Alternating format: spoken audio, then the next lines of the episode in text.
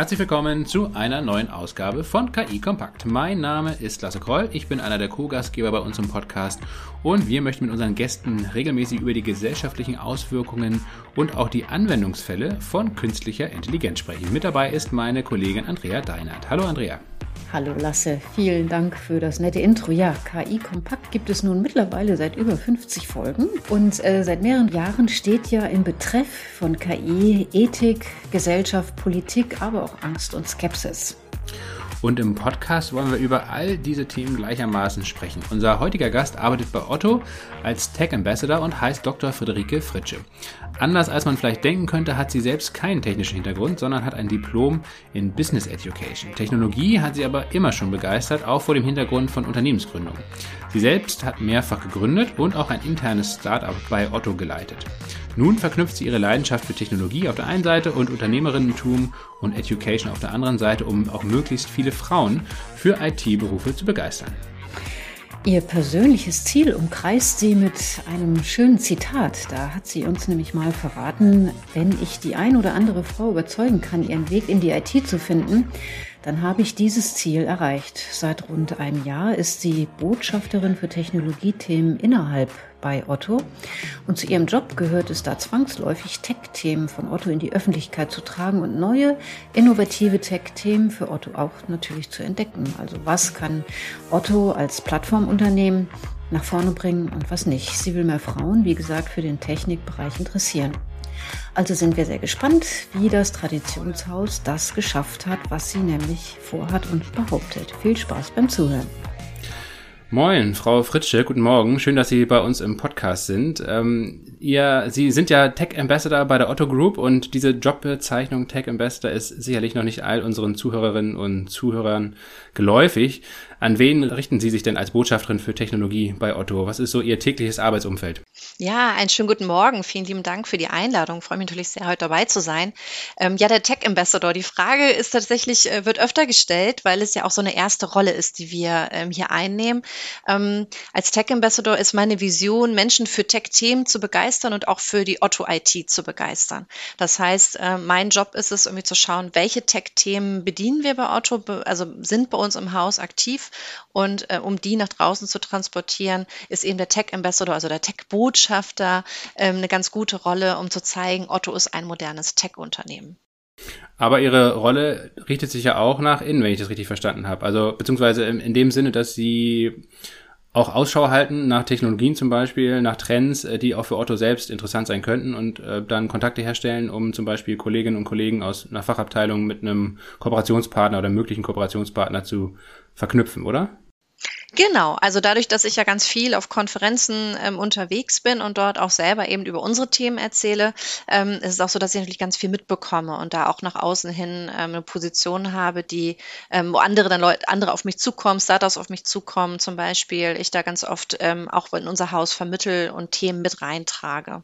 Genau, also es geht in beide Richtungen. Ne? Einmal diese Tech-Themen nach außen zu transportieren, aber auch draußen im Markt zu schauen, was ist da gerade äh, der, der, neueste, der neueste Shit, sage ich jetzt mal so, äh, und trage den mit rein und gucke eben auch, wie kann das halt für uns als E-Commerce-Plattform äh, interessant sein.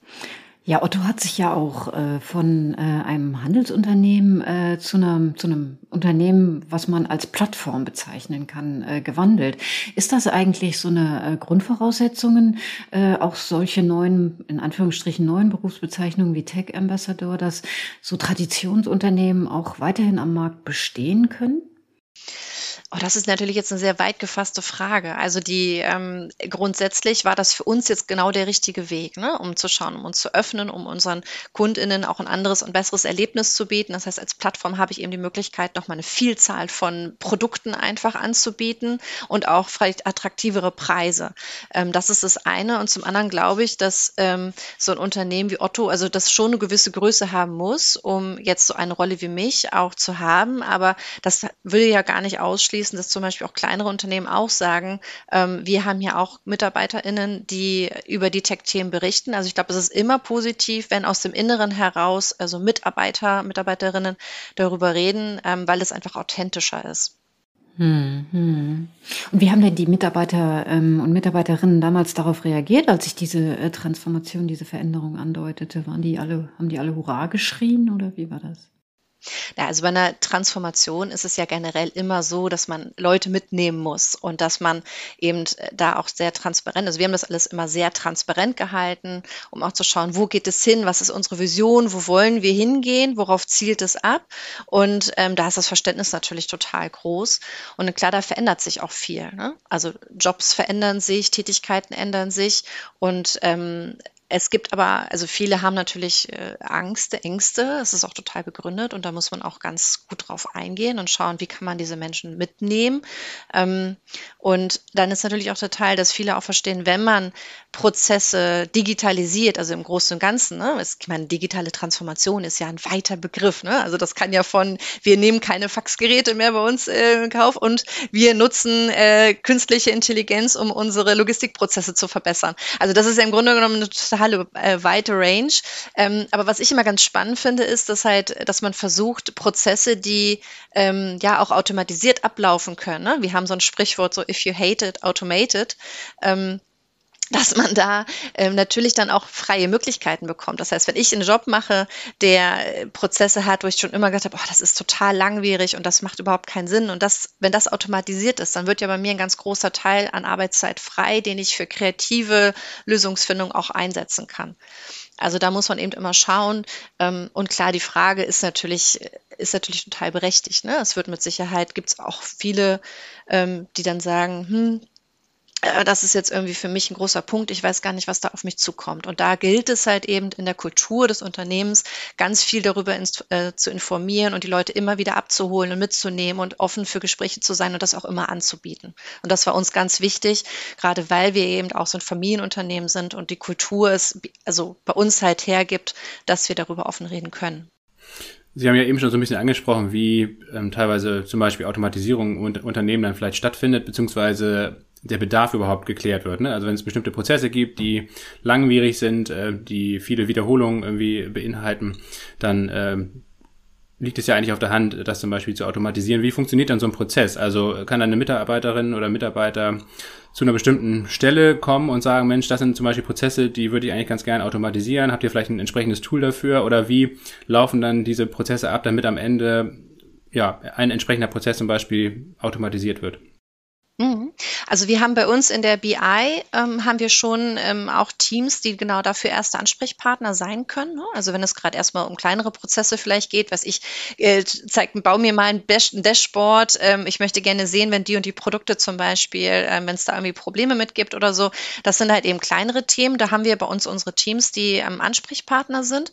Wenn es ähm, um Prozesse geht, die ein bisschen größer sind, wo eben auch mehr ähm, Aufwand dahinter steht, dann haben wir unseren sogenannten Shooter-Prozess. Prozess. Das ist immer ganz spannend ähm, bei uns ähm, in der IT. Also ich merke das immer, wenn ich auf Konferenzen darüber rede, dass da immer bei vielen ITlerInnen auch die Augen anfangen zu leuchten, weil das bei uns so ist, dass, mir, dass man so eine Art One-Pager einreicht und dieser One-Pager zeigt halt, wird halt eben schon mit allen Personen abgestimmt, die mit in, bei diesem Thema involviert sein werden und dann wird das priorisiert über die Vorstandsbereiche hinaus und dann gibt es alle drei Monate einen Iterationsprozess, wo dann eben die einzelnen Shooter nennen wir sie, also One-Pager, ähm, um, priorisiert sind, dass man dann sieht und das ganz transparent sieht, oh, mein Thema ist jetzt an Stelle 50. Ich schaue mir mal die, die, die ähm, Themen an, die auf Stelle 1 bis 49 sind.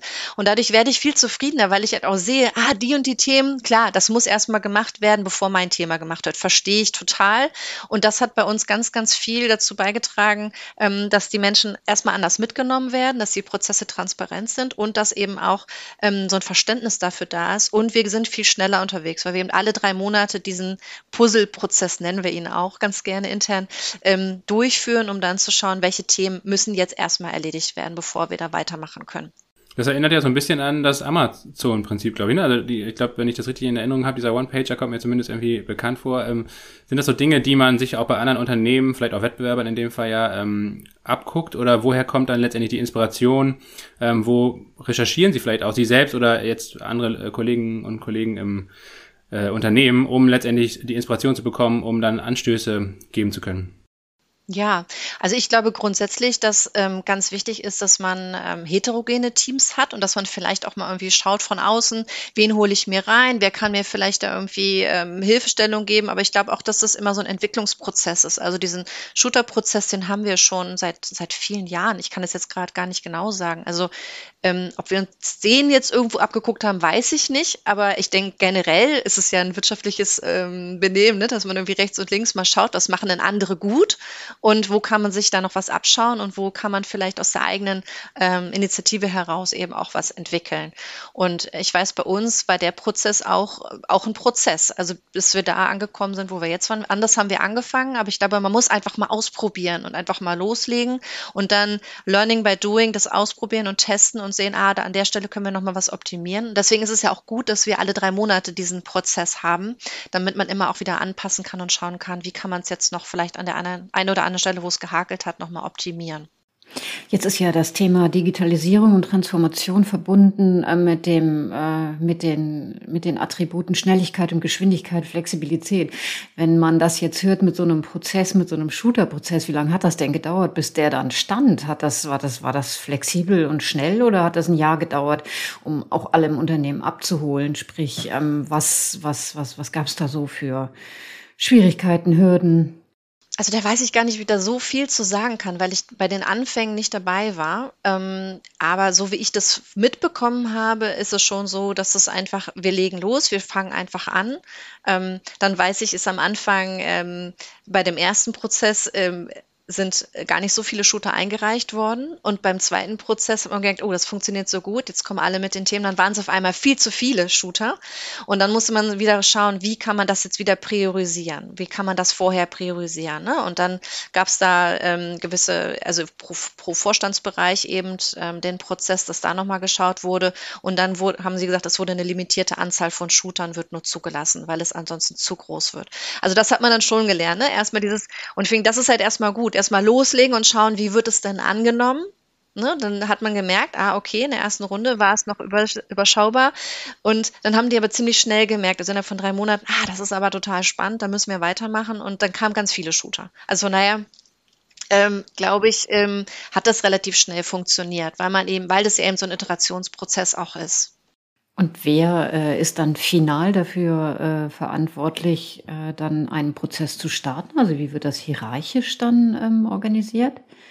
Ähm, also bei diesem äh, Shooter-Prozess im Speziellen war es eigentlich so, dass das gar nicht durch Hierarchien unbedingt ähm, gestreu also losgetreten wurde, sondern aus den Teams heraus ähm, losgetreten wurde, weil eben dieser Wunsch nach Transparenz da war und nach Verständnis dafür, wie was ähm, jetzt also was jetzt durchgeführt wird. Und ähm, das, da kann ich jetzt gar nicht so weiter was zu sagen. Also das ist bei uns schon auch so, dass ähm, das von, von den Mitarbeitenden vorangetrieben wird und ähm, dann natürlich auch alle mitgenommen werden müssen.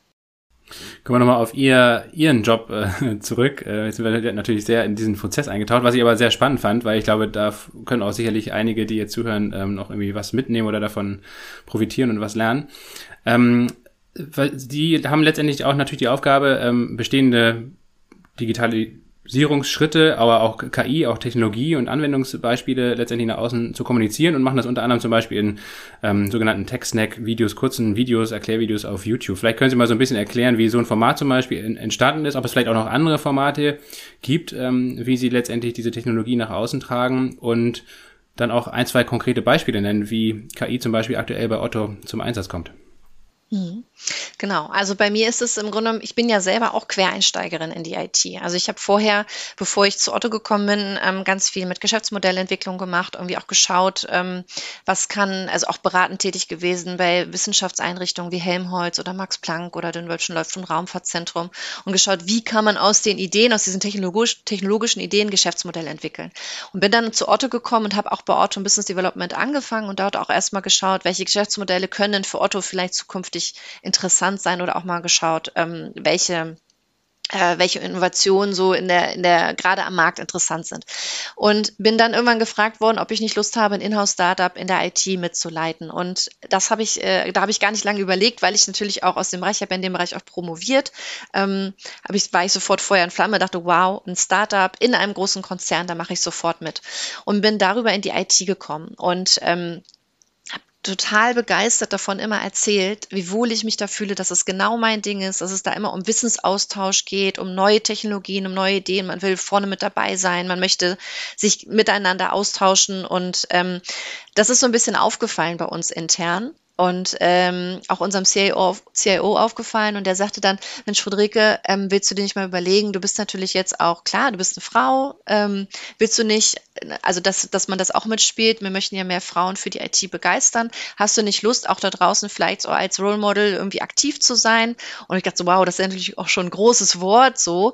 Ähm, ja, aber es fällt dir ja überhaupt nicht schwer, darüber zu erzählen, wie, du, wie wohl du dich fühlst in der IT. Und darüber sind wir eigentlich dahin gekommen, dass ich dann gesagt habe, ja, dann möchte ich aber aber möchte ich ja nicht diejenige sein, die sagt, ich weiß alles, ich bin total äh, involviert in alle IT-Themen, sondern dann möchte ich mir gerne Experten, Expertinnen bei uns aus dem Haus suchen und möchte mit denen die TechSnack-Videos machen, weil ähm, ich das einfach richtig finde, denen auch die zu zeigen, denen eine Sichtbarkeit zu geben und dann eher dafür zu sorgen, dass man andere Role Models auch zeigt nach draußen und sagt, hier, die arbeiten in der IT und die machen bei uns die und die Projekte. Und so ist im Grunde genommen auch der TechSnack entstanden, dass wir dann gesagt haben, dann schauen wir einfach mal, welche Themen wir bei uns intern haben und haben uns ähm, die Kollegen, Kolleginnen mit ins Video reingeholt. Genau. Und ähm, an Themen, genau, Sie hatten gerade noch gefragt nach Themen. Ähm, also wir haben zum Beispiel ja auch ähm, die Absatzprognose, die bei uns sehr, sehr wichtig ist und sehr erfolgreich ist, ähm, wo wir mit künstlicher Intelligenz arbeiten. Ähm, ich glaube, das ist somit das Tool, was so ganz viele Stakeholder hat, die alle glücklich machen, ne? ob das jetzt die KundInnen sind, die dann genau die Produkte, die sie haben möchten, ähm, auch bekommen können, die dann auch vorrätig sind. Aber ich finde, bei, dabei geht es auch ganz, ganz viel um Nachhaltigkeit, weil ich halt eben nur die Produkte auch im Lager habe, von denen ich ausgehe über die künstliche Intelligenz, dass ähm, sie auch ähm, gekauft werden. Das heißt, ich habe gar nicht so eine Riesenmasse an Produkten, die ich, weil ich glaube, dass sie verkauft worden werden, äh, auf Lager habe und die dann übrig sind und die man dann vielleicht über günstige Rabatte oder so wieder raushauen muss. Also das hilft ganz, ganz viel und ich finde, das ist eins der, der Produkte, ähm, die ja, die meiner Meinung nach, also die, die mir mit so am liebsten sind. Ein zweites, äh, weil Sie nach zwei Beispielen gefragt haben, ähm, ist für mich auch immer diese Frage, künstliche Intelligenz wird ganz oft verbunden mit ethischen Fragen. Also man sagt immer ganz, ja, ist das dann alles, also dieser ethische Grundsatz, kann man das dann überhaupt durchführen? Gibt es da nicht ganz, ganz viele Fragezeichen, Ausführungszeichen in Verbindung zwischen Ethik und KI? Bei diesem Projekt, was wir da haben, ist es genau andersrum. Künstliche Intelligenz hilft, ethische Grundsätze umzusetzen und die zu stärken. Das heißt, wenn wir auf unserer Plattform sind, und wir haben uns ja nun geöffnet, und das gehört ja auch zur Transformation zur Plattform dazu, kommen natürlich auch ganz viele Partner ähm, mit ihren eigenen Produktbildern. Und wie will man das kontrollieren? Wie will man da irgendwie sichern, ähm, dass diese Bilder auch ähm, unserem Standard, unserem ähm, Ansprüchen ähm, entspricht? Also nicht nur qualitativ, das meine ich gar nicht, sondern inhaltlich. Also möchte ich gerne ähm, T-Shirts, Mädchen-T-Shirts anbieten, auf denen steht, Mathe kann ich nicht? Oder muss ich äh, Kinder in ähm, Bademode zeigen? Nein. Oder muss ich, wenn ich Duschkabinen verkaufen möchte, da vielleicht eine nackte Frau reinstellen? Nein. Und das sind jetzt schon die leichteren Fälle. Da geht es natürlich dann auch um Rassismus und, und, und weitere Themen. Und das wollen wir natürlich nicht, dass diese Bilder auf unserer Plattform landen. Also hilft uns künstliche Intelligenz hier ähm, die Bilder einmal zu überprüfen und zu schauen, was sind da für Inhalte drauf. Und ich finde, da ist es ganz wichtig, das mal gedreht zu haben, zu sagen, KI hilft an dieser Stelle, ethische Grundsätze durchzuführen. Deswegen, das sind so zwei meiner KI-Projekte, die ich immer, ähm, ja, Lieblingsprojekte, die wir bei uns haben. Ähm, wenn Sie diese Videos machen, wenn Sie diese Videos herstellen, ähm, haben Sie denn da auch schon eine gewisse Lernkurve bei den, ähm, bei den, bei den Zuschauerinnen und Zuschauern gesehen? Oder äh, zu welchem Zweck ist das? Hält man das dann nach?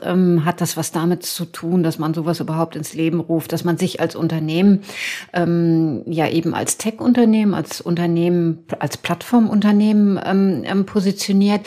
welchen, welchen, welchen Nutzen sehen Sie darin? Darin oder welche Bedürfnisse haben die Zuschauer? Was wissen die alles nicht? Gibt es da irgendwie ein Tracking, dass man das weiß? Ja, also ich bin ja auf LinkedIn und auf Twitter unterwegs und das sind schon unterschiedliche Zielgruppen. Während wir bei Twitter schon wirklich eher ähm, die, die Follower, Followerinnen haben, die ähm, eher tiefer in den Tech-Themen sind, haben wir bei LinkedIn ähm, eher die FollowerInnen, die ähm, noch so ein bisschen eher den Business-Kontext haben. Also ähm, da vielleicht eher Quereinstieg oder eher ein bisschen oberflächlicher vom, vom Tech-Know-how unterwegs sind. Das ist jetzt aber nur meine persönliche Followerschaft. Ne? Also das kann ich jetzt nicht verallgemeinern, das ist einfach nur bei mir so persönlich. Und deswegen kann ich die Tech-Snack-Videos zum Beispiel bei LinkedIn wunderbar spielen. Also YouTube ist bei uns ja nur der, der Host sozusagen. Wir äh, verbreiten die über LinkedIn. Und ähm, da ist es schon so, dass man sieht, ähm, Mensch, das wusste ich ja gar nicht oder das ist ja interessant. Also eher so diesen Aha-Effekt zu zeigen. Und was ganz positiv bei uns auch ist, dass wir, das höre ich ganz oft, Mensch, ich finde das total cool, dass ihr gar nicht so das so Otto-brandet oder dass ihr jetzt gar nicht da so Otto-Werbung drin macht, weil das ist es auch nicht. Wir wollen ja hier über Inhalte kommen und über Content. Bei Twitter ist es schon auch wieder ein bisschen anders. Da muss ich ähm, schon so ein bisschen tiefer auch reingehen in die, ähm, mit den Inhalten. Also da ist zumindest bei mir das halt so, ne? Und ähm, genau, also so von der von dem Learning her, ich überlege mal eben, ob wir da schon Learning haben. Ähm, bisher ähm, ist es so, dass, dass wir da relativ, dass wir positives Feedback bekommen und dass sich eben auch Menschen bei uns melden. Ne? Also wir haben, das ist ja so das Ziel zu sagen, ähm, bei den, bei den, eher bei den Professionals vielleicht auch, oh, die haben die und die Themen, das finde ich ja spannend. Habt ihr denn in dem Bereich auch Jobs vielleicht gerade frei und dann darüber kommen? Ähm, und bei anderen ist es so, dass sie dann vielleicht sagen, oh, das ist ähm, bei QuereinsteigerInnen zum Beispiel, die dann auch auf uns aufmerksam werden, weil wir da ja ganz, ganz viel für tun und die auch ansprechen wollen. Ähm, die dann auch mich dann persönlich dann zum Beispiel anschreiben, mir dann auch mal ihren CV schicken, den ich dann weiterleite. Also solch, so, sowas passiert dann eigentlich ganz oft hinterher. Ist das denn das ähm, primäre Ziel, also eigentlich Fachkräftegewinnung, oder mit welche anderen Ziele gibt es da noch? Ja, also mein persönliches Herzensthema ist ja ganz, ganz viele äh, Menschen, diverse Menschen für die IT zu begeistern. Weil gerade wenn wir über künstliche Intelligenz sprechen, ist es ganz wichtig, diverse Teams zu haben, damit das, damit die KI eben auch wirklich funktionieren kann und auch die anspricht und auch das richtig auswerten kann. Und da bringt es halt nichts, irgendwie verzerrte Wahrnehmung da auch wieder mit rein zu programmieren und mit reinzunehmen. Also das ist ganz, ganz wichtig. Deswegen ist für mich das sehr wichtig, ähm, diverse Teams zu bekommen. Und wir sind halt mit, bei Otto schon relativ weit. Also das geht ja nicht nur ums Gendern, es geht auch ums Alter, es geht um Herkunft, es geht um Religion. Also ganz, ganz viele Aspekte möglichst mit reinzunehmen. Ähm, wir haben uns jetzt ähm, ein großes Thema erstmal genommen. Das sind halt eben die Frauen, die wir mit reinziehen wollen, ähm, weil wir auch gesagt haben, oder unser CIO ja die Wette laufen hat, er möchte 50 Prozent der neu zu besetzenden Stellen mit, äh, in der IT mit Frauen Frauen besetzen und auch in den nächsten vier Jahren dafür sorgen, dass die Hälfte der Führungskräfte in der IT Frauen sind. Und da gehört halt eben so ein Blumenstrauß auch dazu, was man da eben mit anbieten kann. Ne?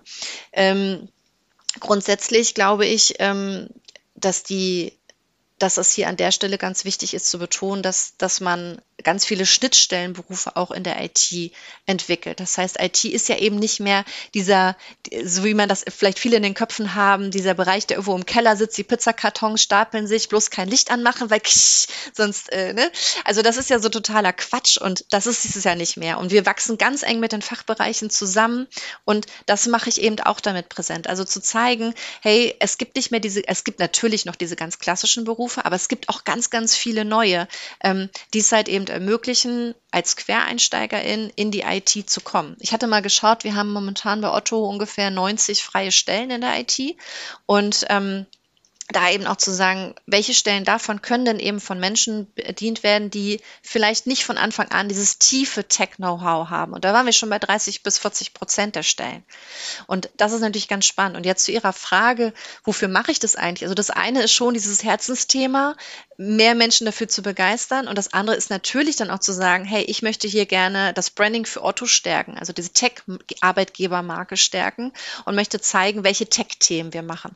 Und wir haben natürlich das Personalmarketing und das Recruiting, die halt ihren Job wunderbar machen und auf ihrer Position laufen. Ähm, aber wir aus der IT möchten halt eben mit den Inhalten rüberkommen und da auch nochmal vielleicht die ansprechen, die man eben über die klassischen Stellenausschreibungen zum Beispiel nicht ansprechen kann. Warum auch ein Herzensthema ähm, ist natürlich auch, wir engagieren uns auch so für Informatik als Pflichtfach an den Schulen einzusetzen. Ähm, ich organisiere auch Kurse oder Events für Programmieren mit Kindern. Ähm, bei unserer Developer wo wir ja auch immer begeistern für Tech-Themen. Da können Menschen teilnehmen oder überwiegend Frauen teilnehmen, aber wir lassen natürlich alle zu, ähm, die noch nie mit Kontakt mit Tech hatten oder die eben schon ganz intensiv ähm, als Professional gelten. Und da bieten wir auch immer Programmiersessions für Kinder an. Also das ist natürlich so dieses kurzfristig wollen wir für die Arbeitgebermarke begeistern, mittelfristig wollen wir einfach, dass der Frauenanteil erhöht wird und langfristig die Kinder, die müssen ganz früh damit in Kontakt kommen und dann eben auch zu sagen, und diese Kinder können dann eben auch ihre Eltern wieder mit begeistern. Also es gibt ganz viele Ausstrahleffekte da an der Stelle. Und Sie merken schon, ich könnte jetzt wahrscheinlich noch stundenlang über dieses Thema reden, aber ich höre jetzt mal auf. Oder haben Sie noch, oder wenn Sie noch eine Frage haben, dann gerne raus damit. Ja, also mich würde, äh, Sie hatten gerade äh, was gesagt, dass der CIO eine Wette äh, mit, den, mit der Frauenquote hat. Ähm, weiß man denn auch, was der CIO macht, wenn er die Wette verliert? Das hat er noch nicht verraten. Ähm, da, aber wenn ich ihn darauf anspreche, dann äh, fängt er so in sich rein zu grinsen. Aber ähm, genau, also wir sind da, wir sind ja schon bei Otto recht, recht gut weit, äh, weit vorangeschritten. Ne? Also wir haben schon über 30 Prozent Frauen in der IT. Ich glaube, der Bundesdurchschnitt liegt aktuell so bei 17 Prozent. Also es ist schon, wir haben, sind da schon sehr, sehr gut geworden. Und ähm, ich werde dann auch immer gefragt, was ist denn so die goldene Regel dafür? Wie kann man das schaffen? Und man muss einfach verschiedene Instrumente aufmachen. Ne? Also ob das jetzt ist, ähm, zum Beispiel zu erzählen, wir haben Frauen in der IT und die werden sichtbar und weil Frauen ziehen Frauen an. Ne? Das ist immer so dieses Prinzip, so man will nicht die erste sein, man will nicht die zweite sein, aber gerne die dritte, vierte, fünfte, ähm, weil dann sind dann da schon welche. Und auch zu schauen, wie gehen wir mit unseren Stellenausschreibungen raus, aber natürlich auch mit dem Personalmarketing. Was sind unsere Botschaften da draußen? Ähm, dann Events anzubieten, zu sagen, wir bieten auch Quereinsteig äh, Quereinsteigerinnen äh, Chancen und Möglichkeiten. Ähm, oder die Developer ist zum Beispiel ein ganz großes Instrument. Bei der letzten Developer, die haben wir zusammen gemacht mit Bosch, Siemens und Rossmann. Ähm, da waren über 700 Teilnehmende und ähm, da merken wir dann schon, dass, dass danach ganz, ganz viel Interesse da einfach ist und sagen, ah, Otto steht dafür, ähm, für diverse Teams, das finde ich total spannend und da möchte ich auch arbeiten. Und klar kommt natürlich auch manchmal Kritik, dass sie sagen, ja, aber wenn ihr immer nur von Frauen redet und so, schreckt ihr damit nicht andere ab ja, das kann sein, dass man damit andere abschreckt, aber jeder, der in der IT arbeitet und auch mit künstlicher Intelligenz zu tun hat, und wir wollen ja ähm, ganz viel auch in Zukunft damit arbeiten, ähm, weiß, es ist wichtig, diverse Teams zu haben. Und da ist für mich halt jetzt Gender erstmal das, das Offensichtliche, gerade was man zuerst angeht, aber andere Themen, wie gesagt, wie Alter, Geschle äh, Herkunft und Religion und noch viele andere Themen sind halt eben auch ganz, ganz wichtig an der Stelle. Vielleicht nochmal abschließend die Frage, wir sind ja schon fast ähm, durch mit unserer Zeit. Ähm, Gab es für Sie irgendwie an, am, zu Beginn Berührungsängste mit diesem Thema Technologie? Also als Sie quasi den, den Jobwechsel hatten, diesen, diesen intern äh, von Ihrer alten Aufgabe jetzt äh, zur Tech Ambassador, ähm, oder ging das so leicht von der Hand, ähm, das, so hört es sich zumindest an, dass es da eigentlich kaum Probleme gab und kaum ähm, Herausforderungen ähm, und das alles aus, automatisch gel äh, gelaufen ist. So war es wahrscheinlich nicht, aber vielleicht können Sie noch mal so ein bisschen jetzt aus Ihrer eigenen Perspektive schildern, ähm, was es dann vielleicht auch eben für Herausforderungen gibt, die, die es zu bestehen gibt. Ja, auf jeden Fall. Also genau, als sie die Frage kam, ähm, ja, willst du denn gerne das IT-Startup oder das, das, das Startup, Inhouse-Startup mitleiten, kam auch dieser Satz, ja, ist aber in der IT. Und dann dachte ich sowieso denn aber, also erzähle ich immer gerne, weil das so ein Schlüsselmoment bei mir war. Ähm, wieso, wieso denn aber? Die Herausforderung angenommen, das mache ich auf jeden Fall. Das äh, schreckt mich jetzt nicht ab, soll mich das abschrecken. Und ähm, habe mich da einfach drauf eingelassen und habe mich da wirklich vom ersten Moment an total wohlgefühlt. Klar ist immer diese Frage, ähm, das war wahrscheinlich auch das Team, was mich dann so super aufgenommen hat, aber die waren auch ganz stark daran interessiert, wie ist so meine Vernetzung im Haus, weil die vorher halt wirklich so in der IT gearbeitet haben und gar keinen, gar keinen Kontakt zu den Stakeholdern hatten. Und da war ich natürlich dann so die Brücke zu den Categories, zu den Stakeholdern, weil da ging es um smarte Haushaltsgeräte, die ja auch ähm, dem Kunden, der Kundin eine Push-Benachrichtigung schicken, welche ähm, Verbrauchsmaterialien sie brauchen. Also der Geschirrspüler sagt, hier, ich brauche Geschirrtabs. Und dann kann der Kunde, die Kundin das über die App halt eben bei Otto bestellen. So, das war das Modell. Wir haben dann gemerkt, ähm, die Kunden, Kundinnen kaufen das zwar, die smarten Produkte, und das wird auch in den nächsten Jahren immer mehr. Bosch und Siemens, sie haben das ja schon komplett umgestellt, dass man nur noch smarte Geräte kaufen kann. Ähm, aber die App wird halt eben noch nicht so intensiv genutzt. Deswegen haben wir das jetzt nochmal auf Eis gelegt, nochmal so als Hintergrundinfo. Ähm, wird aber wieder rausgeholt werden, wenn wir merken, die Zahlen steigen da an der Stelle. Ähm, was für mich am Anfang, natürlich habe ich erstmal dieses Gefühl gehabt von, hm, ich kenne das ja gar nicht, ich weiß das ja gar nicht, kann ich denn hier auftreten? Aber da das Team mir das so zurückgespiegelt hat, dass eben auch diese Business Insights total wichtig und wertvoll sind und dass es auch in dem Team gefehlt hat, habe ich mich sofort wohlgefühlt. Und ich habe so oft gefragt, kannst du mir das nochmal erklären? Und dann immer sofort aufgesprungen, ans Whiteboard gestellt, nochmal aufgemalt und auch ein drittes Mal nochmal gemacht, weil eben, finde ich, dieser Moment, wenn man sagt, ich habe das noch nicht verstanden, aber ich will das verstehen, das ist so mein Aha-Erlebnis auch gewesen, dann wollen die das auch teilen. Die wollen ja erzählen, was sie gemacht haben und was sie Tolles gebaut haben und haben da auch ein Rieseninteresse dran und freuen sich auch, wenn man sich dafür interessiert. Also das war so mein, meine Erfahrung. Deswegen bin ich da sehr gut angekommen.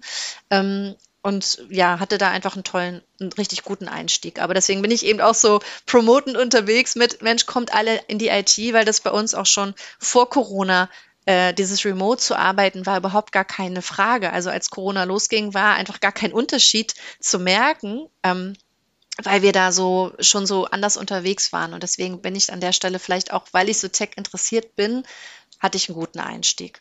Aber ich habe jetzt auch von keiner anderen Kollegin gehört, die da irgendwie Schwierigkeiten hatten. So eher im Gegenteil. Das wird immer alles sehr, sehr positiv aufgenommen. Gerade wenn man ähm, als Quereinsteigerin ja, ist man ja kein Junior mehr, sondern man bringt ja auch schon seine Erfahrung, seine Arbeitserfahrung mit rein, seine Projektmanagement-Erfahrung vielleicht oder so und kann da ganz andere, ganz anderen Mehrwert mit reinbringen. Ich wusste es gar nicht. Äh, wahrscheinlich geht es unseren Zuhörerinnen auch so, äh, dass, dass man, dass, dass Otto da so offen ist und da kann man jetzt natürlich nur hoffen, dass sich möglichst viele ähm, Interessierte auf diese offenen Stellen ähm, bewerben bei Ihnen in der Firma. Ja, das hoffe ich auch.